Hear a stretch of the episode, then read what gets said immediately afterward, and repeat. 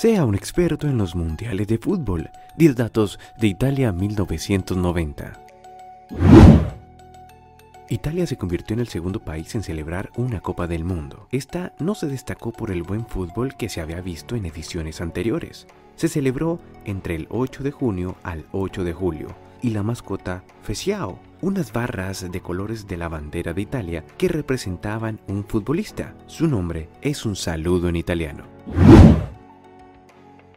Participaron 24 selecciones. Alemania, Argentina, Austria, Bélgica, Brasil, Camerún, Colombia, Checoslovaquia, Corea del Sur, Costa Rica, Egipto, Emiratos Árabes Unidos, Escocia, España, Estados Unidos, Inglaterra, Irlanda, Italia, Holanda, Rumania, Suecia, la Unión Soviética, Uruguay y Yugoslavia. El campeón del mundo en 1986 iniciaba su defensa del título frente a Camerún en Milán. Lamentablemente, pasó igual que en España 82, perdieron en su debut. El equipo africano le ganó un gol por cero y con dos hombres menos. Pero quien más sufrió ese partido fue Diego Armando Maradona, que perdió en el césped un aro de diamantes que le había regalado su esposa Claudia en su último cumpleaños. Este detalle estaba valuado en 5 mil dólares. Por primera vez, la FIFA autorizó a un equipo en modificar su lista de jugadores, ya que el arquero argentino Neri Pumpido sufrió una fractura de tibia y peroné en el segundo partido ante la Unión Soviética. Su reemplazo fue Ángel Comiso, quien se sumó al plantel a partir del tercer partido.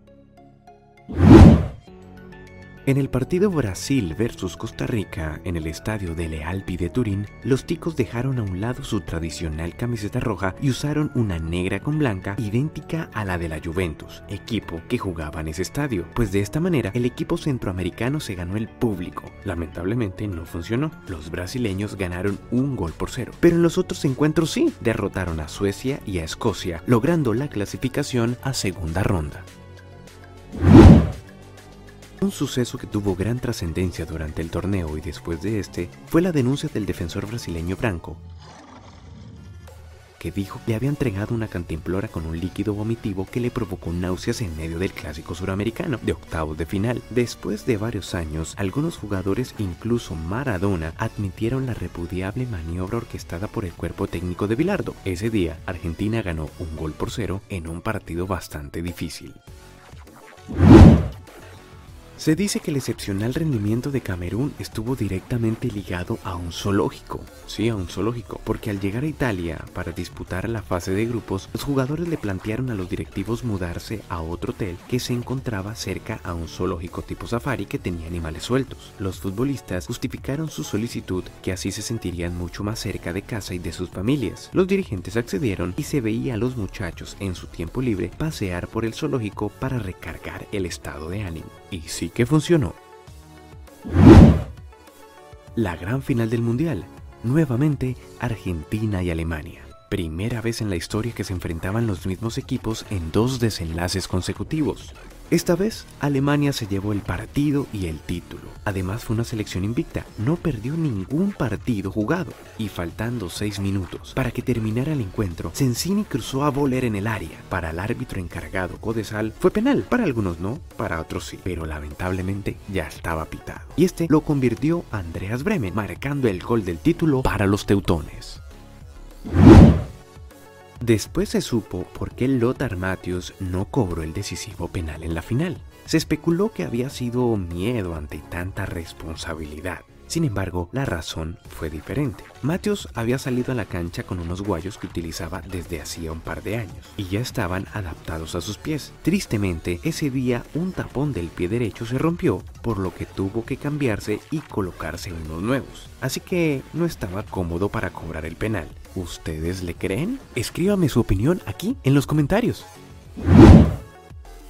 Con la popularidad de Goicochea en la Copa, gracias a su talento para atajar penales, el correo argentino se encontró con un problema debido a la cantidad de cartas dirigidas al arquero porque era difícil administrarlas. Así que para agilizar el proceso, decidió darle un código postal exclusivo a la familia Goicochea, 004 Lima, Buenos Aires. Eso sí, ese número no fue casualidad. Cuatro fueron los penales atajados por Goico en las definiciones ante Yugoslavia e Italia. Camerún la gran sorpresa del certamen, ya que se convirtió en la primera selección africana en llegar a cuartos de final y además su referente Roger Mila se convirtió en el jugador más longevo en anotar en un mundial, con 38 años y 29 días. El arquero Walter Senga alcanzó el récord de valla invicta al acumular 517 minutos. Lastimosamente la marca la cortó el argentino Claudio Canilla en la semifinal, y Franz Beckenbauer igualó al brasileño Mario El Lobo Zagallo como los únicos en ser campeones del mundo como jugadores y como directores técnicos. El goleador fue el italiano Salvatore Schillaci con seis anotaciones. Alemania, campeón del mundo. Argentina segundo, tercero Italia y cuarto Inglaterra. Partidos jugados, 52.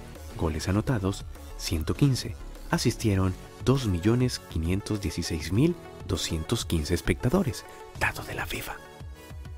Así que si te gustó, no olvides suscribirte y darle like. Ahora sí serás todo un experto en la historia de los mundiales.